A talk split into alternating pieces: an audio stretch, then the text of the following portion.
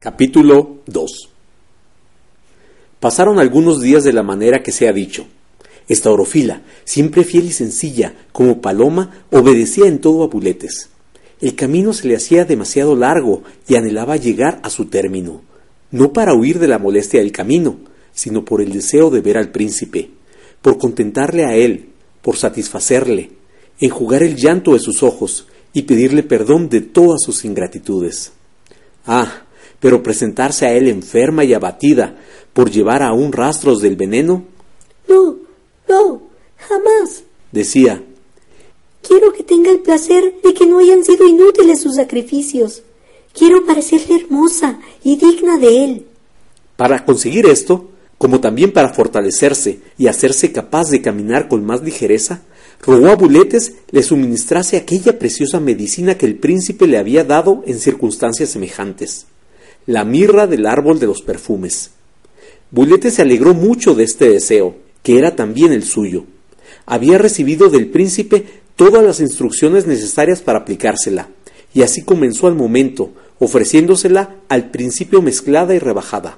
Esta orofila la tomaba no sólo sin resistencia, sino con ahínco, y anhelaba el día en que hubiese de tomarla pura y sin mezcla y era tal su deseo de purificarse que la tomaba en grandes cantidades, en términos que Buletes tenía que moderar su insaciable deseo, obligándola a no salir de los términos prescritos. Pero ella todos los días le rogaba que aumentase la cantidad. Así es que muy pronto estuvo en estado de que se la diese pura, y la tomaba como si fuese un delicioso néctar. Su saludable influencia se hizo sentir, y se robusteció de manera que podía caminar y aún subir empinadas cuestas. Entonces suplicó a Buletes que alargase un poco más las jornadas, a lo que la condescendió gustoso. Solo a Filautía desagradó esta determinación, pero Estaurofila se cuidó muy poco de su disgusto. Todos los días preguntaba a Estaurofila ¿Cuándo llegaremos al monte de la mirra? Buletes le contestaba Aún tenemos mucho que andar. Nos falta mucho camino. Estaurofila suspiraba y apresuraba el paso. Una noche, después de una larga y penosa jornada, sentados Buletes y Estaurofila a la puerta de la tienda y alumbrados por la luz apacible de la luna, deseando el fiel ayo encender más y más el corazón de su pupila en el amor de su esposo, le refirió los extremos de dolor que había hecho al saber su fuga. En aquella triste noche, le dijo, en que no volviste al castillo de la falda, salí con los fieles servidores del príncipe, buscándote en todas direcciones, y volvimos siempre al castillo, con las desconsoladoras palabras. No la hemos encontrado. Por último, me resolví en dar parte al príncipe de tan terrible desgracia. Pronto le vi llegar pálido, abatido, dando muestras de su inmensa amargura. Salió también apresurado a buscarte, y le veía yo volver al castillo para informarse si habías vuelto. No hay palabras con que pueda pintarte, añadió Buletes, ni tú puedes comprender el exceso de su dolor. Estaurofila, estaurofila mía, exclamaba, como si le hubieras de escuchar. ¿Por qué huyes de mi lado? ¿Acaso no estás contenta de mí? ¿El de las negras sombras te amará como yo te amo? Por último, aquel cuya terrible diestra destroza y extermina a sus enemigos, y cuya sola mirada los hace temblar, cayó en mis brazos, rendido a un mortal desmayo. Ah, la pobre Staurofila, al oír esta relación, sintió que un dardo agudo y penetrante le traspasaba el corazón. Considerar aquel hermoso rostro sereno y majestuoso, con todo el brillo de la juventud y de la belleza, perdido el color y cubierto con las sombras de la muerte por su causa. Cubrió su rostro, prorrumpió en sollozos y derramó un torrente de lágrimas. Desde aquel día la ausencia se le hacía insufrible. Un fuego interior, que por momentos se avivaba más y más, la abrazaba y consumía. Todo el consuelo que hallaba en medio de aquel tormento era la dulce conversación que gozaba con su amado dueño por medio de su corazón. Allí desahogaba ella sus amorosas ansias, exhalando sus ardientes suspiros. Pero este mismo consuelo vino a ser con el tiempo para ella causa de que aumentase su dolor.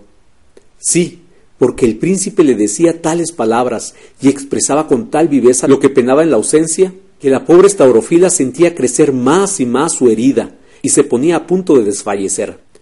Empero su dolor le era sumamente grato y apetecible, y no buscaba otra cosa sino aumentarle. Así es que importunaba sin cesar a Buletes para que le refiriese punto por punto todo cuanto en su ausencia había hecho y padecido su amado. Y en cierta ocasión, condescendiendo con sus deseos, le refirió que el príncipe, siempre esperando volver a ver a su amada, después de haberle escrito sus cariñosos reclamos, hirió su pecho y dejó correr su sangre. ¿Para qué? Decía, al punto que tú llegaras, sin ninguna tardanza hallaras el remedio de tu mal. La sangre corrió con tanta abundancia que el príncipe cayó desmayado, y habría muerto si yo no hubiera llegado a tiempo para restañarla. Un segundo dardo vino a herir el corazón de la pobre Staurofila al oír esta relación. Fuera de sí, se arrojó a los pies de Buletes y derramando un torrente de lágrimas decía Oh, sangre preciosa de mi adorado dueño. Oh, sangre bienhechora.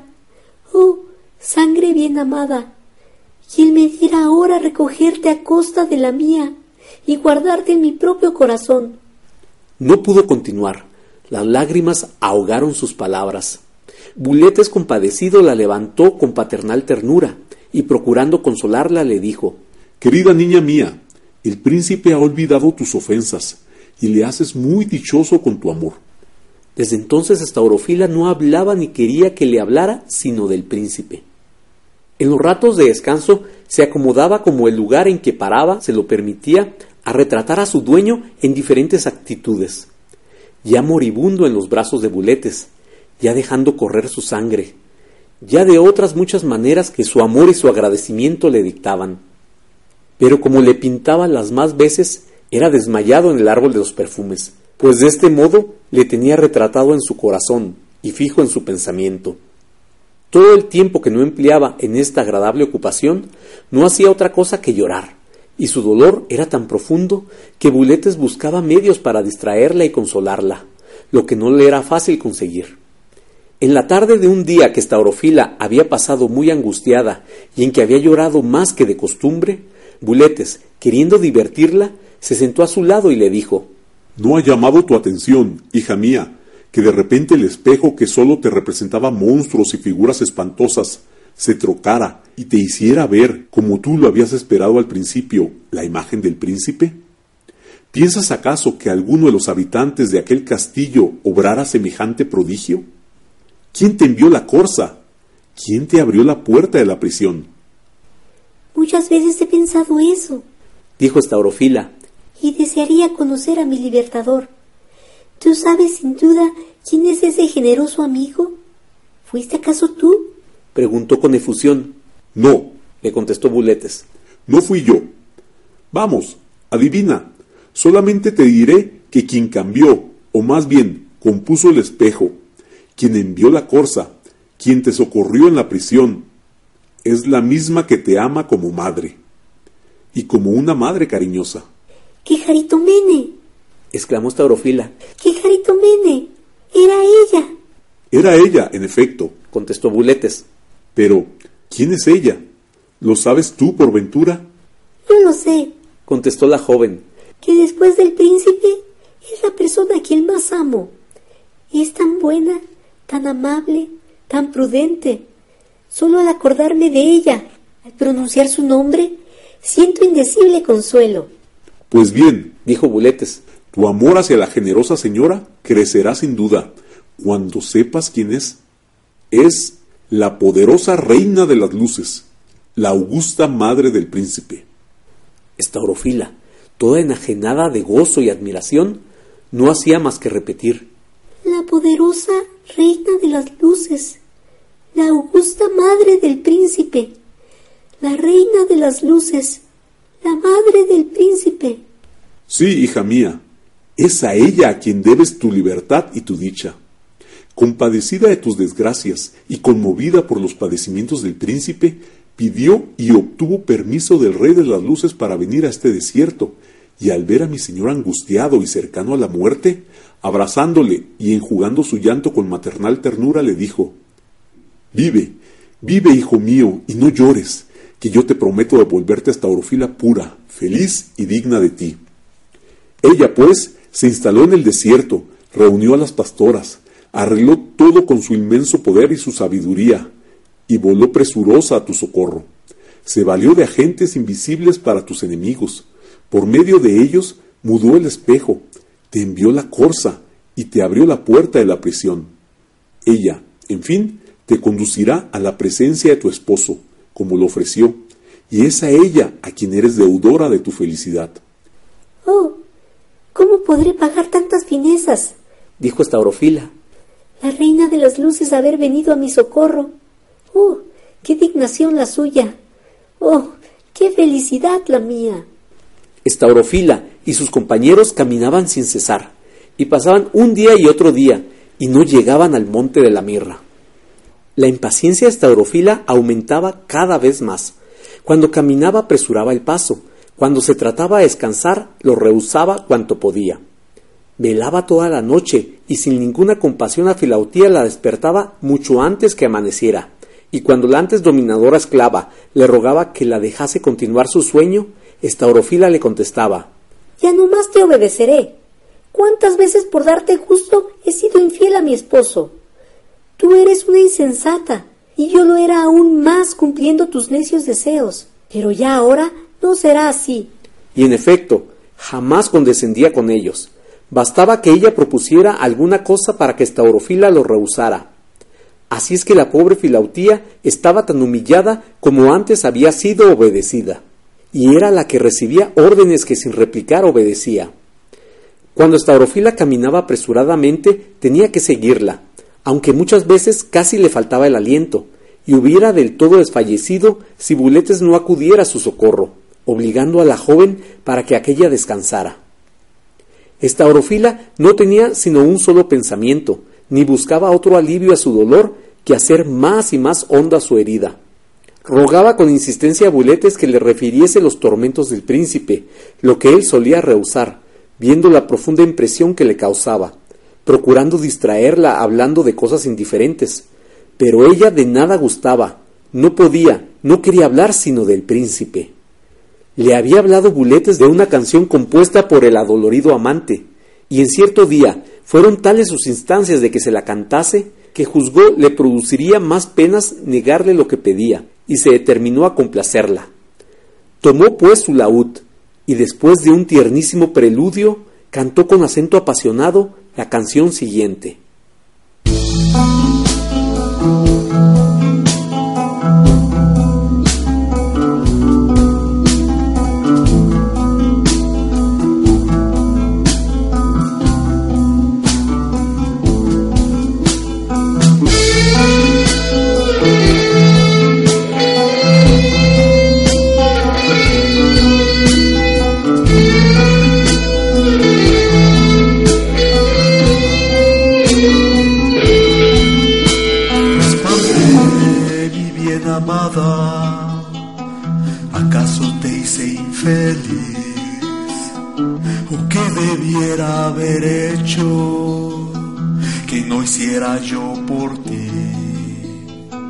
Porque dejando mi reino, quise a tu lado venir.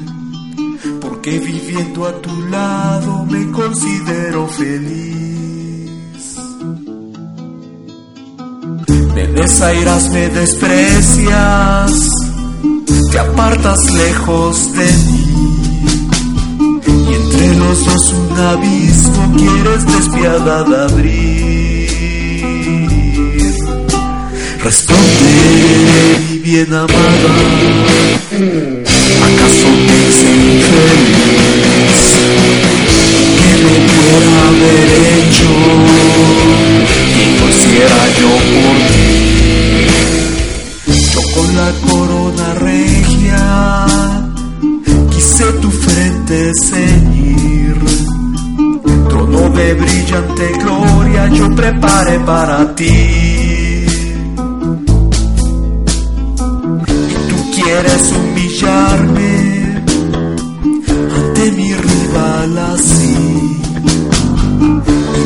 Tanto mi vergüenza quieres mi frente cubrir.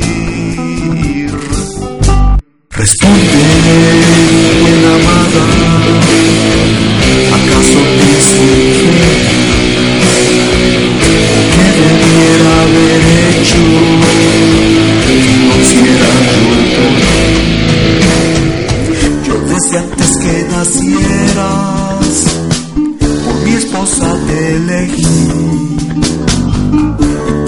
Desde entonces cuando puedes concebir.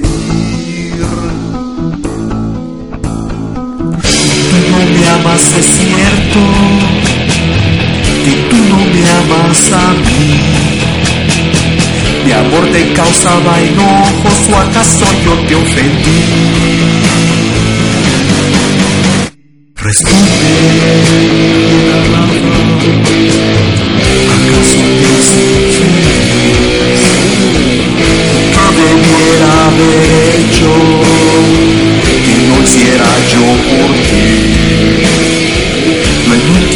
venturoso salud te devolví. Y para ti he plantado un delicioso jardín. Y tú mi pecho destrozas y me abandonas.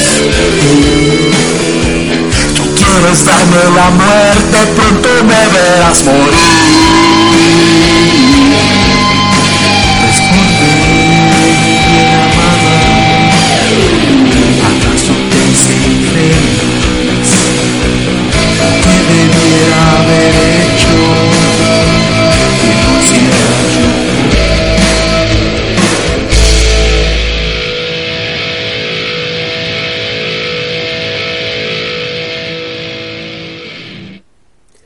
Terminar esta canción, Buletes fijó su vista en Estaurofila, que guardaba silencio. La llama, le pregunta su opinión. Ella no le responde, ni aún le mira. Un tercero agudísimo dardo había traspasado su amante corazón, causando en él una llaga profunda y dolorosa. Estaurofila estaba desmayada. Buletes la condujo a su lecho, donde le prodigió los cuidados de un cariñoso padre, y logró, tras un gran rato que recobrara los sentidos. Pero sus ojos eran dos fuentes de lágrimas que de día y de noche corrían sin cesar. Suplicaba encarecidamente a Buletes que no se detuviera ni un instante. Quería volar y arrojarse a los pies de aquel cuya doliente imagen no se apartaba nunca de su memoria. Cuando se pretendía hacer alto para descansar o para tomar alimento, ella lo rehusaba, diciendo que su descanso y su alimento era ver y amar al príncipe. Por la noche daba gritos desgarradores, llamando a su dueño, y apenas se había recogido, se volvía a levantar violentamente, no pudiendo encontrar reposo. Su amor y su tormento le hacían caer en frecuentes deliquios. Padecía una ansiedad, un ardiente anhelo por ver al príncipe, y con la mira de purificarse y hacerse digna de él, no cesaba de tomar la mirra, a cuyo sabor se había acostumbrado tanto que ya no había otro licor agradable para ella, y la tomaba en tanta abundancia que estaba toda penetrada de su virtud, de tal suerte que despedía de sí fragancia suavísima, como si ella misma fuera un hermoso árbol de dos perfumes. Pero crecían sus penas y su tormento era mayor cada día, pues cuanto más se sentía libre del veneno de la sierpe, tanto más anhelaba presentarse ante aquel para quien así se había preparado. Corría por aquel fragoso camino sin cuidarse de las espinas, trepando por las peñas como una cervatilla del desierto, y con ser esto así se quejaba de su pesadez, y se acusaba y se afligía de no correr cuanto era necesario. Cuando llegando a la posada se veía obligada a detenerse, se retiraba hasta que su solícito amigo la buscaba, y la veía siempre bañada en lágrimas que caían sobre sus mejillas como las perlas del rocío en las hojas de la hermosa y blanca azucena. Ah, que Staurofila estaba ahora verdaderamente enferma de amor, y esta enfermedad sólo podía curarla la vista de su dueño, lejos del cual no podía vivir. Buletes, viendo que Staurofila había llegado a este punto, llamó en su auxilio a la amable y poderosa Quejaritomene, que no se hallaba lejos de aquel sitio.